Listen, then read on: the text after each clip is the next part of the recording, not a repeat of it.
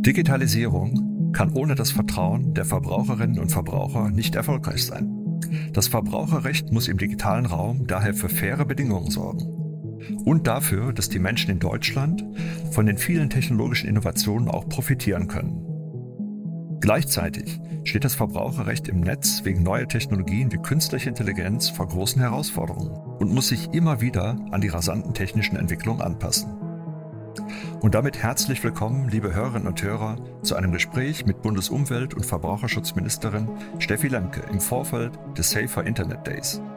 Mein Name ist Ralf Hintergerst, ich bin im Hauptberuf CEO von GISEC und Devrient und engagiere mich ehrenamtlich als Bitkom-Präsident für das digitale Deutschland. Liebe Frau Lemke, wir wollen heute über Fairness im digitalen Raum sprechen. Fairplay und Fairness ich bin ehemaliger Leistungssportler, sind mir persönlich natürlich wichtig, denn im Sport geht's auch nicht ohne Fairplay und Fairness. Im Netz geht das aber auch nicht. Jetzt mal so ganz persönlich an Sie. Wann fühlten Sie sich im Internet zuletzt unfair behandelt? Und wo spielt Online-Fairness für Sie persönlich die größte Rolle? Ach na ja, da gäbe es aus dem letzten Jahr wahrscheinlich so einiges an Beispielen, die ich aufzählen könnte. Aber ehrlich gesagt kommt es ja auf mich persönlich gar nicht an, sondern als Verbraucherschutzministerin ist es meine Aufgabe, dafür zu sorgen, dass die Verbraucherinnen im Internet gut behandelt werden, dass sie dort genauso wie offline ihre Rechte durchsetzen können, transparente Angebote bekommen. Und äh, wenn wir beim Safer Internet Day eine repräsentative Online-Umfrage der Öffentlichkeit vorstellen, dann haben dort die Mehrheit der Befragten berichtet, dass sie in den letzten sechs Monaten mit potenziell unfairen Praktiken konfrontiert waren. Das ähm, heißt, dass wir hier Verbesserungspotenzial haben. Das sollte genutzt werden im Sinne des Verbraucherschutzes, aber auch im Sinne des qualitativen Wettbewerbs. Das heißt, es gibt nach wie vor ja viele marktmächtige Konzerne, die die digitalen Dienste prägen und hier mehr qualitativen Wettbewerb zu haben und aber den Verbrauchern auch zu gewährleisten, dass sie ihre Rechte überhaupt durchsetzen können. Das ist ja im digitalen Bereich manchmal schwer. Das wäre vielleicht so der zweite Bereich. Und der dritte, der sehr wichtig ist, ist Schutz vor Diskriminierung. Das heißt, dass nicht über den digitalen Bereich, äh, über Datensätze, die schlecht trainiert worden sind, äh, dann Menschen ausgeschlossen werden oder Nachteile erleiden. Hm, ja. Ja, also erstmal bin ich schon gespannt auf die Studie. Ich meine, ich stelle mir natürlich auch ein bisschen die Frage, Sie haben gesagt, Sie sind Verbraucherschutz, aber zum Schluss sind wir ja alle betroffen. Ja, ich bin manchmal schon immer erstaunt über die Haarschheit der Antworten und Reaktionen, die man so kriegt im digitalen Raum. Äh, stellt sich so ein bisschen die Frage, wie und wo man eigentlich Fairness in der digitalen Welt erlernt. Ja, beim Sport gibt es Schiedsrichter, die bringen einem das schon bei, wenn man sich nicht an die Regeln hält. Und wie kriegen wir so eine Sozialisierung hin? Und wie sorgen wir dafür, dass sich im digitalen Raum ein Wert wie Fairness etabliert. Hinterher natürlich auch, da kommen wir später noch drauf, über Modelle wie KI, die das ja dann quasi über Algorithmen herstellen müssen. Ich würde sagen, äh, dass wir zum einen unsere Regeln, das heißt die Regeln des zivilen Miteinanders, des demokratischen Diskurses, des äh, gegenseitigen Respektes gemeinsam auch im Internet umsetzen und durchsetzen müssen. Und da kommt es ehrlich gesagt genauso wie offline auf jeden Einzelnen an. Also was toleriert man und was unterstützt man? Äh, wem gibt man seine Aufmerksamkeit oder wo setzt man auch klipp und klar Grenzen? Grenzen. Und äh, als BMUV fördern wir Projekte, zum Beispiel eines, das heißt wirtschaftlicher Verbraucherschutz, wo in den 16 Verbraucherzentralen unseres Landes ein umfangreiches Aufklärungs- und Informationsangebot für Verbraucher zur Verfügung gestellt wird. Also beispielsweise zu Dark Patterns, zu Datenschutz, zu wirtschaftlich-rechtlichen Themen in der digitalen Welt.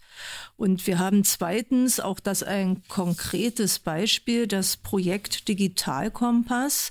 Hier machen wir Bildungsangebote an Menschen mit Sehbehinderung, Hörbeeinträchtigung oder Mobilitätseinschränkungen. Und äh, das ist ja gerade für Menschen, die solche Einschränkungen haben, besonders wichtig, dass sie Unterstützung bekommen. Wir arbeiten hier zusammen mit Deutschland sicher im Netz e.V., mit der Bundesarbeitsgemeinschaft der Seniorenorganisationen, die für ihre Mitglieder wirklich Basiswissen über die alltägliche Nutzung vermitteln. Und ich habe äh, solche Projekte selber besucht als Ministerin und ich war sehr beeindruckt davon, was für eine Arbeit dort geleistet wird und wie wichtig das für die Menschen ist, äh, mit welcher großen Bereitschaft sie auch diese Angebote annehmen und quasi aufsaugen. Und deshalb ist es eine unglaublich wichtige Arbeit, die dort geleistet wird. Mhm. Ja, damit sind wir eigentlich auch schon direkt beim Thema des diesjährigen Safer Internet Days. Ja, das ist ja eine Initiative und Aktionstag für mehr Sicherheit im Internet. Und diesem Jahr steht das unter dem Motto Fit und Fair by Design. Braucht der europäische Verbraucherschutz ein Update? Ich meine, Sie haben ja viele Maßnahmen jetzt äh, erwähnt und, und erläutert, was alles gemacht wird. Aber wenn wir uns das digitale EU-Verbraucherrecht anschauen, müssen wir da noch mal ran oder sind wir schon gut aufgestellt? Ähm, ja und nein, würde ich sagen. Wir haben mit den jüngsten Rechtsakten, zum Beispiel dem Digitale Dienstegesetz, dem Digitale Märktegesetz und dem Datengesetz äh, auf EU-Ebene jetzt wirklich viel für den Verbraucherschutz erreicht.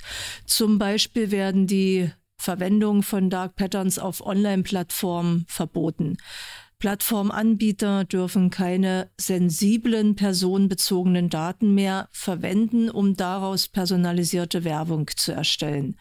Ähm, das sind vielleicht zwei ganz konkrete Beispiele, äh, die zeigen, dass wir unterwegs sind und dass es viele gute Regulierungen gibt. Auch die KI-Verordnung, der die Bundesregierung im Ausschuss der ständigen Vertreter zustimmen wird, schützt Verbraucherinnen vor Diskriminierung, zum Beispiel bei KI-basierten Kreditwürdigkeitsprüfungen. Und wenn wir aber darauf schauen, dass wir in der EU für den digitalen Raum bereits drei verbraucherschützende EU-Richtlinien haben. Das sind die Richtlinie über unlautere Geschäftspraktiken, die Verbraucherrechte-Richtlinie und die Klauselrichtlinie.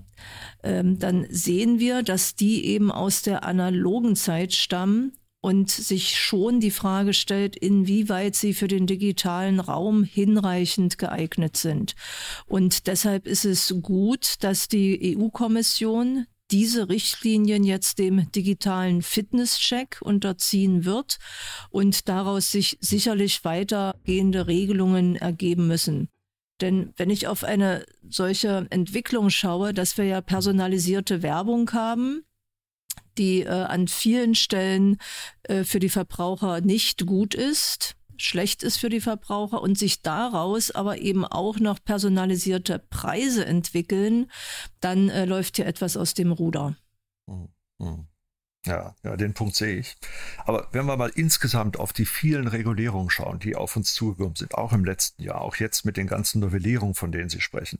Und die EU-Regulierung hat ja grundsätzlich eine Philosophie, den Schutz des Individuums ganz, ganz vorne anzustellen. Ja, nicht nur beim Verbraucherschutz, sondern auch beim Lieferketten-Sorgfaltspflichtengesetz, die KI-Verordnung, der, wo Sie gerade gesagt haben, die Bundesregierung zustimmen will, ist ja auch davon geprägt.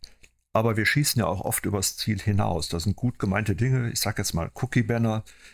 Wie kriegen wir denn auch etwas hin, was dann manchmal ein Stückchen pragmatischer ist in der Umsetzung? Denn wir haben auch einen ganz schönen Bürokratiewust, den das Ganze ja nach sich zieht, auch auf der Verbraucherebene.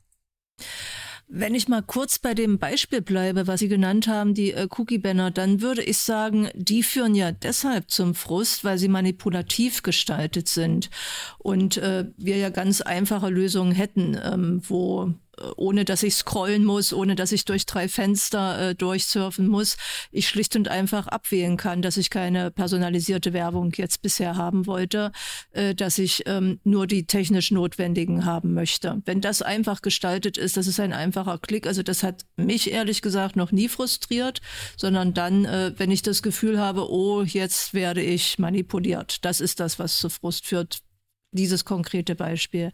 Ganz generell, wenn wir über Regulierung reden für Verbraucherschutz, für den Schutz unserer natürlichen Ressourcen, Wasser, Boden, Luft, dann äh, haben wir immer die Möglichkeit, es über Verbote über Preise oder eben über Regeln zu machen. Ähm, Preise werden ganz häufig abgelehnt, äh, Verbote genauso. Äh, und dann ergibt sich daraus manchmal ähm, ein Regelwerk, das kompliziert und anstrengend ist. Ich bin äh, immer für alle Wege offen und nehme wirklich gerne den unkompliziertesten und am leichtesten umzusetzenden. Das würde dann aber eben voraussetzen, dass personalisierte Preise von niemandem eingesetzt werden. Dann muss ich sie auch nicht regulieren als Gesetzgeber. Ja, ja ruft jetzt eine ganze Menge vielfältigster Fragen bei mir hervor. Ich stelle mal eine voran. Wie, wie sichert oder im Zweifelsfalle erzwingt man denn eigentlich ein faires Verhalten im digitalen Raum? Wir müssen ja auch immer sehen, dass wir als Europa Europa sind und möglicherweise ja auch internationale Player haben, die hier spielen, die mit anderen Regeln kommen. Also wie kann man es eigentlich durchsetzen? Ja, da sind wir bei dem Thema vorher, ne? Wenn ähm, solche Praktiken, äh, die Verbraucher abzocken, die sie unfair behandeln, gar nicht erst eingesetzt würden, dann müsste ich mir auch kein äh, Regelwerk als Gesetzgeber auferlegen, äh, um die Verbraucher äh, dafür zu schützen. Und äh, deshalb wäre das Erste, dass die Angebote für Verbraucher nachvollziehbar sind. Häufig sind sie wirklich schwer zu durchschauen und ich gehe davon aus, dass das durch KI-Anwendungen eher noch problematischer werden wird. Zweitens müssen Verbraucher in bestimmten Fällen eben einen Anspruch auf Offenlegung von Informationen und auch von Beweismitteln haben, damit sie genauso wie offline ihre Schadenersatz- und Gewährleistungsansprüche überhaupt durchsetzen können. Ohne diese Informationen äh, geht das nicht. Und man könnte auch darüber nachdenken, dass es eine Beweislastumkehr gibt. Das heißt, dass die Anbieter von digitalen Angeboten beweisen müssen, dass von ihrem Angebot eben keine Rechtsverletzung oder potenzieller Schaden für den Verbraucher ausgeht. Hm. Dann frage ich mich jetzt ein bisschen, wie wir die Verbraucher mitnehmen. Wir haben eine Umfrage gemacht, in der herausgekommen ist, dass beispielsweise 25 Prozent der Menschen erklärt, dass sie nie die AGBs lesen. 63 Prozent sagen maximal in Einzelfällen. Die werden natürlich auch immer länger, weil es immer mehr Auflagen gibt, wie die AGBs aussehen müssen. Also wie kriegt man das im Griff? Also ich weiß nicht, ob Sie persönlich die AGBs immer durchlesen, weil wir sind ja beide auch Verbraucher. Und wie man das in den Griff kriegt, dass wir praktische Lösungen haben. Vielleicht kommt das aber auch im positiven Sinne durch den Einsatz von KI, indem man Chatbots einsetzt, äh, dass man die AGB-Veränderungen transparent macht. Aber haben Sie da schon Gedanken zu solchen Themenstellungen? Also es bleibt das Grundsatzproblem, äh, wie viel Regulierung brauchen wir? Auf wie viel Fehlentwicklungen muss Politik, muss Regulierung äh, reagieren? Und äh, selbstverständlich lese auch ich nicht permanent sämtliche AGBs, aber ich lese AGBs genau dann, wenn ich ähm, einen Schaden habe, wenn ich meine Rechte durchsetzen muss und dann muss ich sie natürlich zur Verfügung haben und mich darauf berufen können, um meine Rechte als Verbraucher einem Unternehmen gegenüber geltend machen zu können. Ja. Ah, da bin ich überzeugt, da kann uns KI helfen im positiven Sinne, wenn wir sie richtig einsetzen. Aber ich glaube, dafür haben wir noch ein bisschen Zeit. Ich würde gerne die Zeit nutzen, mit Ihnen noch mal eine Ebene höher zu gehen, auf die Ebene der Ampelkoalition und der Digitalpolitik. Es ist ja die Hälfte der Legislatur jetzt vorbei. Die Bundesregierung hat sich ja doch ein sehr ehrgeiziges Digitalprogramm verordnet mit 334 Maßnahmen in Koalitionsvertrag und Digitalstrategie. Mit ihrem eigenen Ministerium haben sie zehn Vorhaben. Ich finde toll, dass sie alles begonnen haben. Das ist nicht in jedem Mysterium so, aber natürlich noch nicht alles abgeschlossen. Was ist denn so Ihre Halbzeitbilanz? Und vor allem, was sind jetzt die Prioritäten für die verbleibende Zeit der Legislatur?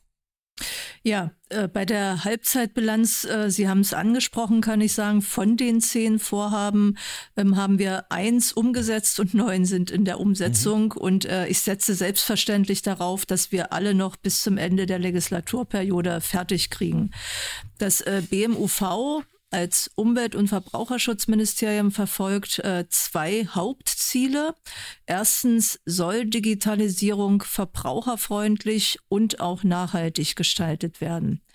Und zweitens soll Digitalisierung und die damit verbundenen Innovationen genutzt werden, um auch die Transformation zu mehr Nachhaltigkeit und auch zur besserer Verbraucherrechtsdurchsetzung bewältigen zu können. Aber eben auch für die Dreifachkrise weltweite Verschmutzung, Biodiversitätsverlust und Klimakrise einen positiven Beitrag leisten. Und wir haben ein konkretes Beispiel für das erste Ziel mit dem Digital Services Act erreicht, dass manipulative und irreführende Geschäftspraktiken auf Online-Vermittlungsdiensten nicht mehr verwendet werden dürfen. Und sensible Daten, persönliche sensible Daten nicht mehr für personenbezogene Werbung genutzt werden können. Das sind zwei große Erfolge für den Verbraucherschutz, auch wenn sie sich möglicherweise erstmal klein anhören, weil wir hier eben die Rechte der Verbraucher glasklar im digitalen Raum gestärkt haben. Und für die zweite große Stelle, die Frage des Energie- und Ressourcenverbrauches, den wir ja nach oben treiben mit unserem äh, digitalen Verhalten. Ähm, da haben wir wirklich noch eine Fehlstelle, was die Transparenz anbetrifft. Das heißt, hier klarer zu machen, wie der Fußabdruck der Digitalisierung selbst aussieht. Da haben wir noch einiges vor uns und daraus resultieren dann natürlich auch Energieeffizienzanforderungen, die wir mit dem Gesetz, was die Rechenzentren anbetrifft, ja durchaus begonnen haben anzusprechen. Und äh, lassen Sie mich noch einen Punkt äh, mit dazu tun. Die Frage äh, der Ökodesign-Regelungen, äh, in dem wir jetzt in den letzten Monaten große Schritte vorangekommen sind.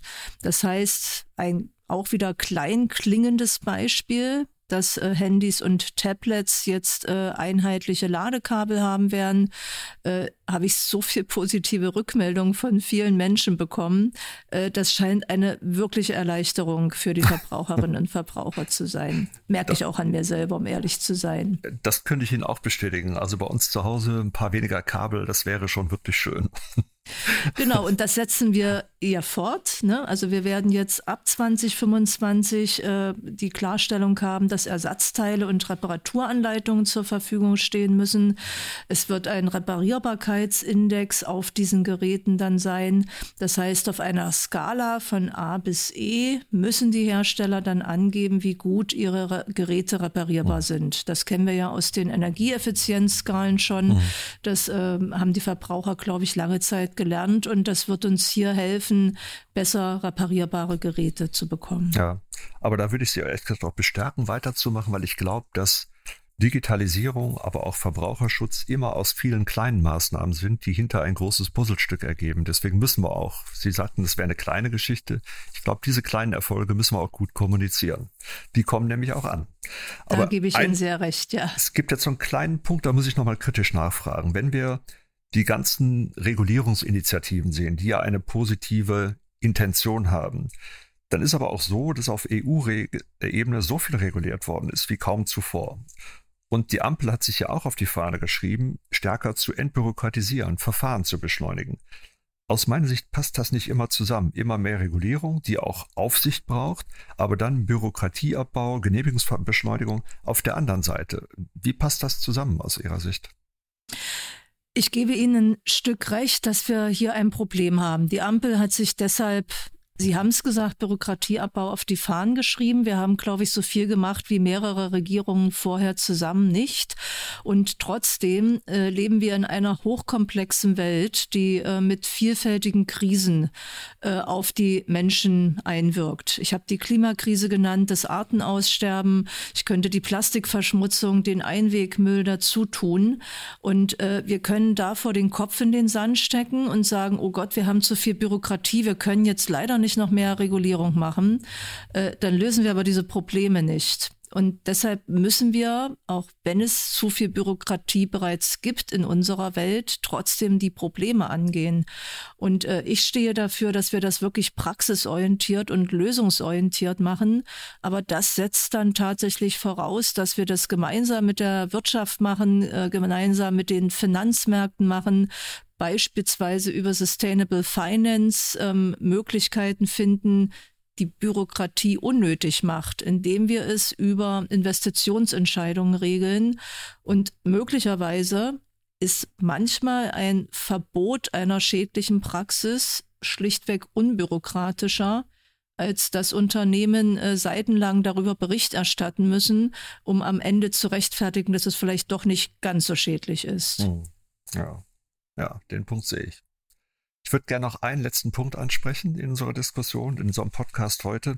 Und zwar, ich würde noch mal gerne auf das Thema künstliche Intelligenz kommen. Ähm, wir hatten vorhin schon ganz kurz erläutert, dass es kritische Elemente hat, weil es Dinge herausfordert, weil es über Algorithmen, über Automatismen neue Formen der Marktangebote geben kann, die vielleicht auch zu unfairen Preisen führen. Auf der anderen Seite kann künstliche Intelligenz auch eine Chance sein. Wie ist denn Ihr Blick, wie KI im Verbraucherrecht unterstützen kann und vielleicht sogar auch für faire Marktbedingungen sorgen könnte?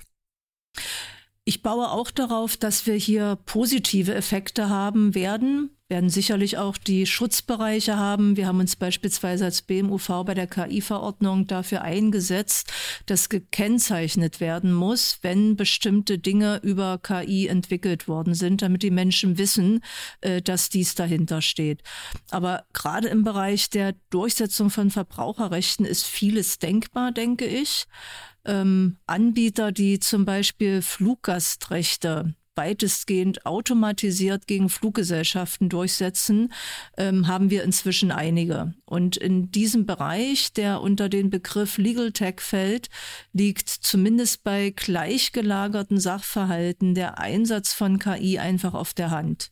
Und wir können zum Beispiel KI auch einsetzen, um bestimmte Arten von Dark Patterns dann automatisiert zu erkennen.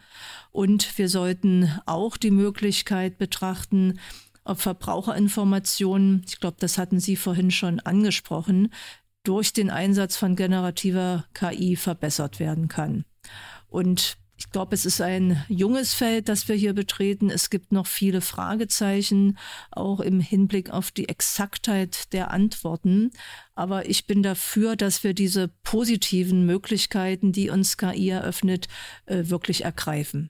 Ja, also ich glaube, ich bin Technologierealist, aber ich glaube ganz fest dran, dass uns auch KI, auch so einfache Dinge wieder wie Chatbots, ähm, helfen können, Dinge transparenter zu machen, barrierefreier zu machen, gerade im Netz, gerade bei jungen Leuten, die eine hohe Affinität dazu haben. Das ergeben auch unsere ganzen Bitkom-Studien immer wieder, dass Chatbots von jüngeren Leuten ganz, ganz oft genutzt werden, sozusagen im Dialog. Und das ist auch, glaube ich, eine gute Chance. Aber äh, sehr geehrte Ministerin, ich meine, dass die neuen Technologien, glaube ich, noch stärker genutzt werden können, um Transparenz und vor allem auch Vertrauen herzustellen, dass wir natürlich die andere Seite auch mit betrachten müssen, das realistisch betrachten müssen. Deswegen wäre meine Feststellung aus unserem heutigen Gespräch, dass es im digitalen Verbraucherschutz in Ihrem Ministerium vorangeht. Ich wünsche Ihnen viel Kraft und alles Gute für die Umsetzung aller Ihrer Maßnahmen aus Digitalstrategie und Koalitionsvertrag. So, ich hätte einen persönlichen Tipp. Sie könnten damit Spitzenreiter sein, wenn Sie alles umsetzen. Denn wir sehen ein sehr, sehr unterschiedliches Muster bei den Ministerien und ich hoffe, dass Sie wirklich vorankommen im Sinne einer guten, gemeinsamen Digitalisierung in und für Deutschland. Vielen Dank für unser Gespräch. Ich danke Ihnen sehr herzlich und wünsche einen wirklich erfolgreichen Safer Internet Day und freue mich auf unsere weitere Zusammenarbeit. Herzlichen Dank. Dankeschön. Und zum Abschluss noch eine Frage an Sie, liebe Hörerinnen und Hörer. Wie fair fühlen Sie sich im Netz behandelt? Und was sollte Ihrer Meinung nach geändert werden? Schreiben Sie uns das gerne in die Kommentare. Vielen Dank fürs Zuhören und bis zum nächsten Mal.